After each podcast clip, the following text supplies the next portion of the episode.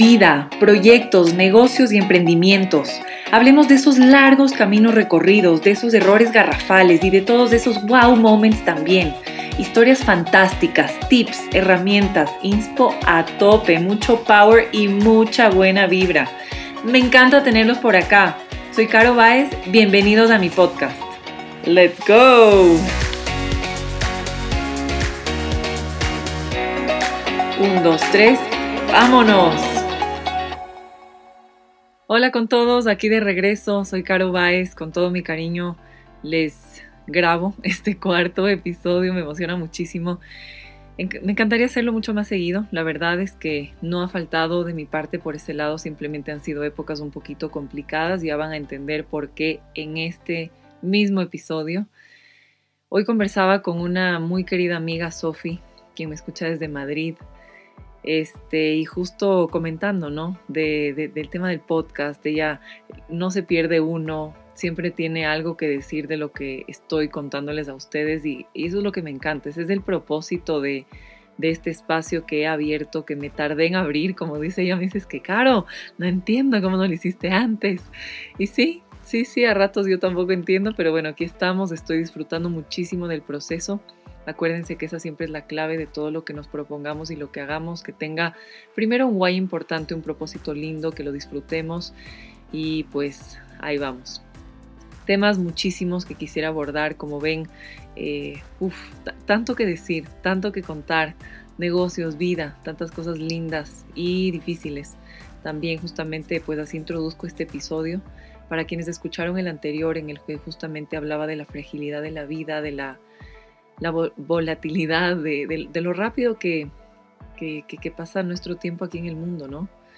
Em, le dediqué ese podcast a mi abuelita, se lo vuelvo a dedicar, en esta ocasión recordándola con todo mi cariño, con todo mi aprecio, una gratitud de aquí hasta la luna para mi abuelita Maggie, quien ya descansa en paz, quien ya es un angelito que está volando en el cielo junto a Dios, junto a mi papi, protegiéndonos a sus hijos, a sus nietos, a todas las personas lindas quienes compartieron con ella, a quienes ella pudo impactar.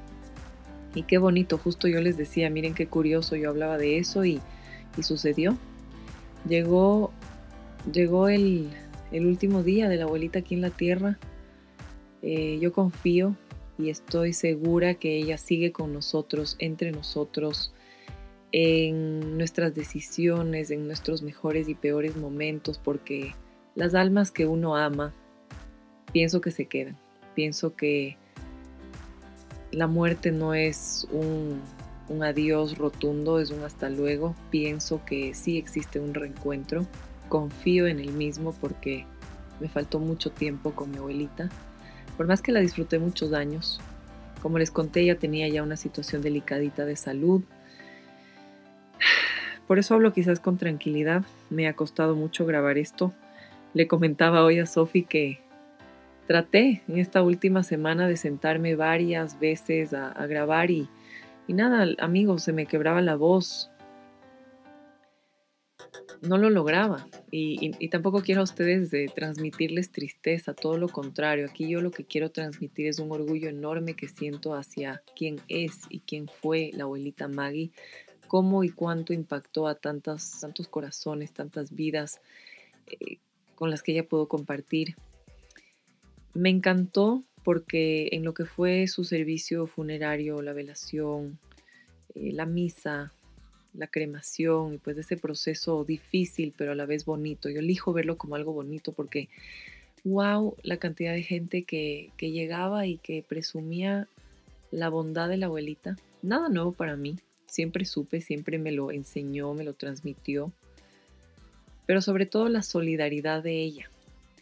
Mi abuelita Maggie tuvo una condición bastante difícil de corazón, eh, afectaciones neurológicas y temas que surgieron con el tiempo, nada que a ella le haya frenado en lo absoluto, una actitud de guerrera que, que nadie entiende. Inclusive en el funeral decíamos es que no puede ser, esta mujer la luchó hasta el final, sin poder hablar, sin poder comunicarse, sin poder mover un poquito más del 30% de su cuerpo, que solamente estaba en movimiento em, no, no perfecto, pues ella no contaba ya con el movimiento de su cuerpito derecho, tuvo que aprender a escribir con la manito izquierda. Gracias a Dios podía mover el cuello, la cabeza, podía tragar, podía expresarse, estaba súper cuerda, entendía todo, se emocionaba por lo más mínimo, las cositas pequeñitas de las que yo hablaba cuando me pude dirigir a ella y despedirme en su misa de funeral, agradecerle sobre todo, destacar tantas virtudes hermosas de esa mujer, mi abuelita. Muchas personas, como les cuento, decían es que wow, como la Magdita, la Magolita ayudó a tantas personas ella era parte o dirigía grupos de voluntariado, inclusive cuando yo tuve el honor de servir a la ciudad como reina de Quito, ella siempre estuvo ahí. Eh, a pesar de su, condición emocionada de poder ayudar, me decía, tú agarra lo que quieras de mi casa, del closet y dónalo y llévalo y vamos juntas a repartir y, y ayudemos a la gente y nenas, no dejen de ayudar a la gente. Qué bonito eh, que siempre estén haciendo labor social hagan cada vez más, no se, no se olviden por favor de esto que es tan importante y, sí. Por eso es que en este espacio quiero hablar sobre este, pues invitarles, ¿no? Hacerles una bonita invitación de la que sí he hablado antes en redes sociales, pero quizás aquí pues tengo la oportunidad de expandirme un poco más, abrir el corazón un poquito más, pues lógicamente el texto de un post en Instagram es sumamente limitado y no me, deja, no me dejaría jamás eh, expresar todo esto. Em, paréntesis, estoy en un lugar tan bonito, es un día tan lindo, el sol está brillando, estoy aquí con toda mi familia compartiendo en la naturaleza. Y digo, wow, estamos vivos, ¿no? Nos sentimos, eh, pues, qué afortunados somos siempre a ver ese vacío medio lleno. Yo creo que la gratitud se la practica mucho compartiendo, siendo solidarios, siendo generosos. Es algo que definitivamente la abuelita y mi papi, mis dos angelitos, eh, siempre me enseñaron. No se diga mi mami, ella nos sigue enseñando, lo creo que han hecho un gran trabajo y lo, lo digo con muchísimo orgullo porque mi hermana y yo somos personas quienes practicamos la ayuda social, no como un hobby, no como, ay, soy parte de un voluntariado y de vez en cuando tengo una actividad social Ojo, no critico a las personas que lo hagan, pero sí les invito a que vayamos más allá. Pienso que la labor social va mucho más allá de juntarse a, recolectar un dinero, a comprar alimentos, cobija, ropa, juguetes y donarlo a personas que necesitan. De por sí ya este es un acto sumamente humano, generoso, caritativo, amoroso, entre miles de otras cosas lindas pero pienso que la, labor social, esa caridad humana tiene que intentarse llevar a, a una dimensión un poco más permanente. Yo cuando hablo en mis charlas de salud vida sana, cuando me dirijo a empresarios, cuando me dirijo a mis alumnas de los cursos, de los talleres, cuando estoy conversando con los dueños de las marcas saludables con las que trabajo, se habla de la nutrición primaria. La nutrición primaria en el mundo del health coaching habla de esa nutrición, de ese alimento que literalmente alimenta al alma y al corazón. Es comida invisible, es comida impalpable. Y para mí, como siempre lo voy a destacar, la labor social es uno de, los pilares más importantes, para mí por lo menos sí, de la nutrición primaria. Pienso que cuando tú ayudas a alguien más, tú primero estás recibiendo mucho más de lo que estás dando estás creciendo como persona, se te hincha el corazón en un nivel físico, toda esa, literalmente esa producción de hormonas, de endorfinas, que son las famosas hormonas de la felicidad, se potencian a la máxima expresión. Y eso solamente puede ser algo muy bueno, inclusive al nivel físico para el cuerpo. ¿No creen ustedes? Si es que asumimos que el estrés en un nivel físico nos hace daño eh, nos provoca enfermedades, nos quita el sueño, nos da mucha angustia, nos, nos da sudor frío, palpitaciones del corazón aceleradas, entre tantos otros síntomas horribles que el estrés nos da, ¿no creen que la labor social en este caso, ya que estamos hablando de la misma, nos puede dar cosas bonitas en cambio? Yo creo que sí. Yo lo vivo, lo he vivido desde chiquitita, lo seguiré viviendo porque yo estoy clara y firme que el ayudar a los demás, el intentar ayudar a los demás, hagas lo que hagas, es una convicción, es una responsabilidad social. Todos somos ciudadanos de este mundo, lo compartimos Nadie es dueño, pero ¿de qué? Te mueres y no te llevas nada. Aquí escalando un poco al tema más eh, espiritual, emocional, dejemos lo físico a un lado. Estamos para darnos una mano, ¿o no? Tanto se predica de la sororidad, eh, la era del, de las boss girls y que sí, que nos vamos a ayudar entre hermanas y que ni sé cuánto. Oigan, yo a veces digo, ah, si habláramos menos bluff y lo aplicaríamos un poquito más, creo que el mundo sería mejor. Y sí tiene que ver esto con ayudar a los demás. Hagas lo que hagas, intenta ayudar a los demás. No solamente eh, gestos muy lindos como los que practicábamos de pequeñas en nuestra casa. Mis papás, eh, ay, es que qué, bonito, qué bonito que crecimos, qué bonito hogar, qué bonita, qué, qué linda mi familia, qué lindos mis papás. Salíamos un sábado, nenas que quieren comer, que se les antoja, Burger King, perfecto, vamos a comprar Burger King. Me iba yo con mi papá en la moto normalmente. Y, recuerdo un día que estábamos ya en el counter listos por pagar. Mi papi dijo, deme ocho Whoppers. Siendo una familia de cuatro, yo le dije, papi, pero, pero somos cuatro, o sea, no, no creo que nos vayamos a comer dos por persona. Haciendo mis matemáticas primarias, ¿no? O sea, estoy hablando aquí de 10 añitos que tenía. Y mi papi ahí me explicó. Y es lo que mi mamá y mi papá siempre intentaron hacer delante de nosotros justamente para inconsciente e indirectamente y directamente y conscientemente a la vez darnos esas lecciones permanentes que hoy por hoy mi hermana y yo aplicamos a la perfección diría yo porque el ayudar lo tenemos lo tenemos en la sangre, lo tenemos en el día a día. Mi papi me respondió, "Caro, ¿te fijaste que desde la casa hasta acá hay bastantes personas que están en la calle que seguramente no han comido y quizás no coman todavía un lapso alargado de tiempo, ¿te parece si es que compramos comida extra y les regalamos a ellos? Y claro, me hizo un sentido nítido y perfecto. Sí, papi, por supuesto. Lección aprendidísima. Y yo todo esto anoto porque digo, cuando yo tenga mis bebés, yo voy a hacer exactamente lo mismo y más y mejor, por supuesto, la idea es mejorar, pero wow.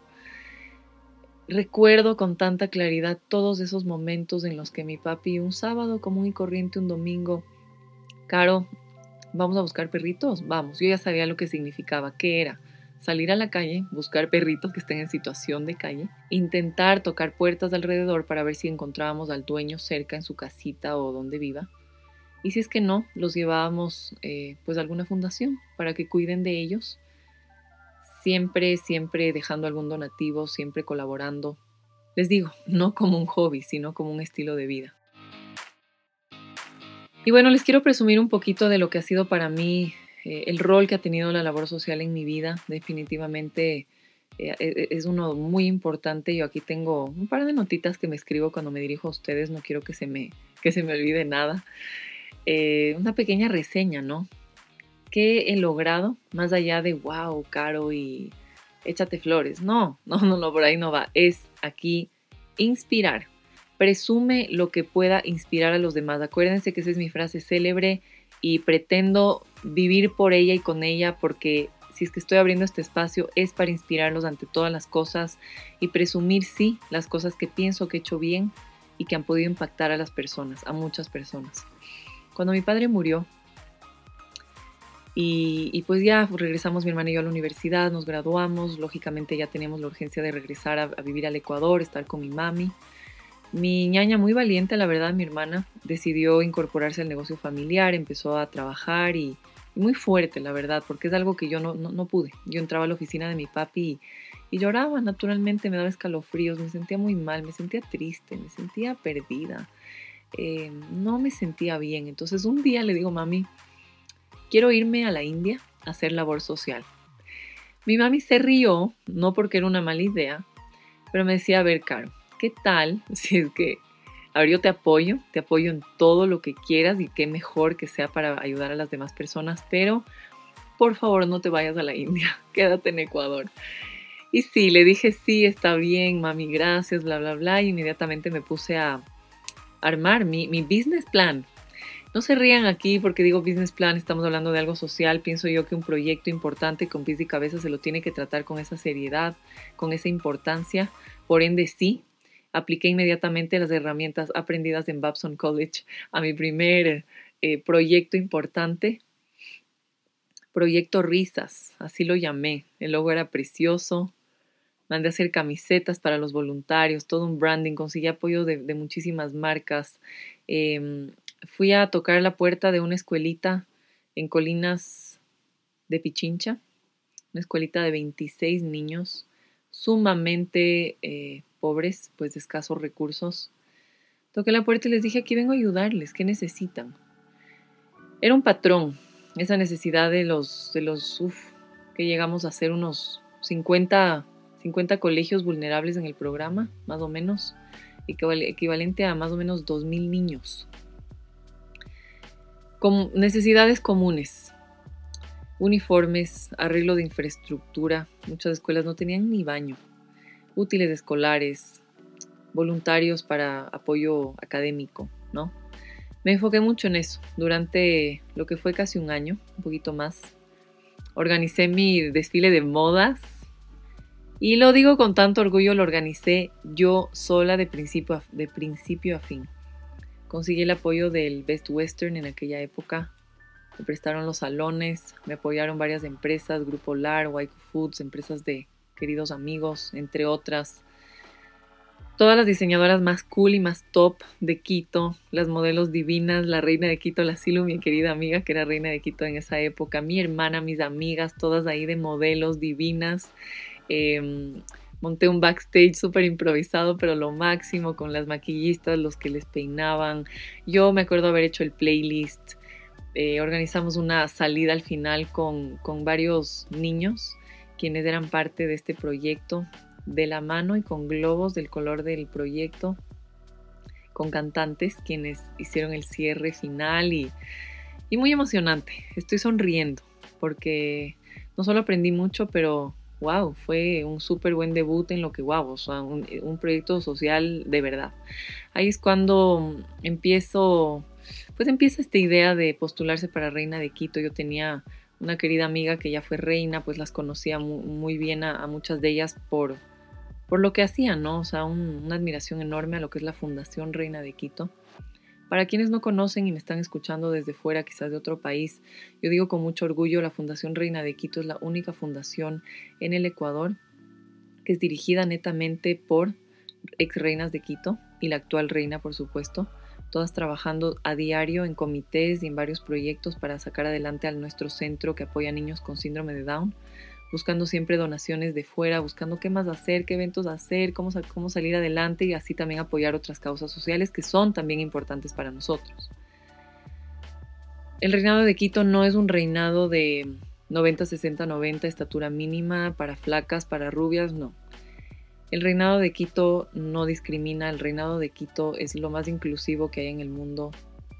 Busca una joven cada año quien simplemente quiera donar un, un año entero de su vida para ayudar, para ayudar, para sacar proyectos sociales adelante a nivel ciudad. Y esto estamos hablando de una gestión mucho más importante. Entonces dije, ok, sí, ok, me lanzo. Vengo haciendo la labor social toda mi vida. Acabo de formalizar un proyecto que salió bastante bien, muy bien. Démosle. Me preparé, me preparé muchos años, Pienso que otro episodio va a meritar que hable de esto porque igual es una época muy linda de mi vida, pero les cuento, me preparé, llegó el día, postulé, competí, gané, quedé reina de Quito y pude hacer muchas cosas lindas ahí con, con y para la ciudad. Un año hermoso, del que les prometo al que le prometo dedicar un episodio completo. Sigo siendo parte de la Fundación Reina de Quito. Cuando fui a hacer mi maestría en el IE, abrí el Charity Club, el club de labor social. Luego abrí el Charity Club de ex alumnos. Este,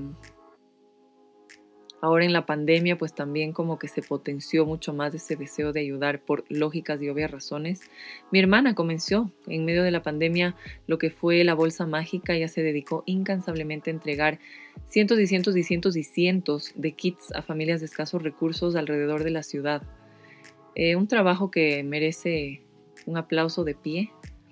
Y pues el mismo que a mí me inspiró a continuar con esta gestión, pues ella ya tuvo que reincorporarse a su trabajo y tantas cosas. Y, yo un poco también con esta próxima despedida eh, y partida de Ecuador, mi nueva vida en México. Digo, quiero dejar algo importante. No es que me mudo y, y mi voluntariado va a terminar, pero pues dije, quiero aprovechar mucho este año.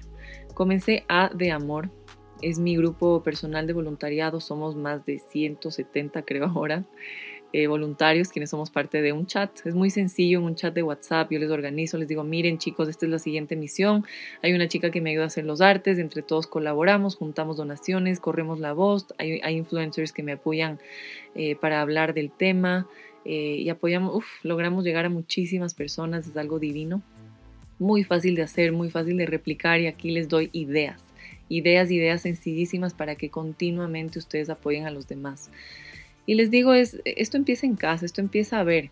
Eh, vivo en un edificio donde hay un señor guardia que me abre la puerta todos los días. ¿Qué puedo hacer por él? ¿Qué necesita esa persona? ¿Qué tristezas, dolencias emocionales puede que tenga? ¿Qué necesidades físicas y materiales pueda que tenga este señor también? ¿Cómo puedo alegrarle el día? ¿Qué tal si es que le preparo un muffin delicioso de chocolate? ¿Qué tal si es que pido pizza pero pido extra pensando en que puedo darle un poquito más de esta persona? ¿Sí me entienden? Es algo permanente. Si es que le veo a un amigo, un amigo, un colega de trabajo, a un colega, estoy hablando rapidísimo, emocionado, a un colega de trabajo que está mm, triste, que está con la carita larga, diferente a la, a la que tenía ayer, ¿qué me cuesta acercarme y darle un abrazo? No tengo que preguntarle qué pasó, no me tiene que, que, contar sus penas, quizás es alguien que no se quiere abrir ante lo que le esté sucediendo, pero un abrazo, una sonrisa puede cambiar la vida de las personas, ¿sí? Con eso concluyo, mi querida gente, la invitación, repito, título del podcast, hagas lo que hagas, intenta ayudar a los demás, como lo hizo mi papi, como lo hizo la abuelita Maggie durante toda su vida, como me ha enseñado mi mamá, como lo hacemos mi hermana y yo, como pretendo seguir haciendo el resto de mi vida junto a mi esposo, junto al José, junto a mis futuros hijos, mis amigos quienes se quieran unir a esta causa. La siguiente salida y misión de A de Amor es el 3 de julio, el sábado 3 de julio en Quito Escríbanme, arroba carobaesh a Instagram si quieren participar y estaré encantada de darles detalles. Acuérdense, ayudar es sencillo, ayudar es gratis, ayudar es, es, es, hermoso. Sobre todas las cosas es que es muy bonito, es una sensación que solamente cuando uno lo hace lo entiende y se vuelve hasta un poco adictivo. Es una adicción hermosa, una adicción contagiosa, qué bonito. Que seamos parte de ese efecto multiplicador que solamente llega para hacer de este mundo pues un poquito mejor. No vamos a entrar en temas drásticos de world peace y cosas exageradas, pero pienso yo que con el granito de arena que cada quien pueda dar y echar y regar, están haciendo ya una gran diferencia. Que así sea, bendiciones como siempre, abrazos fuertes y nos vemos en el quinto episodio. Gracias por conectar. Espero que hayas disfrutado. No olvides suscribirte a este podcast. Nos encontramos en el siguiente episodio. La mejor energía y todo mi amor para ti. Hasta la próxima.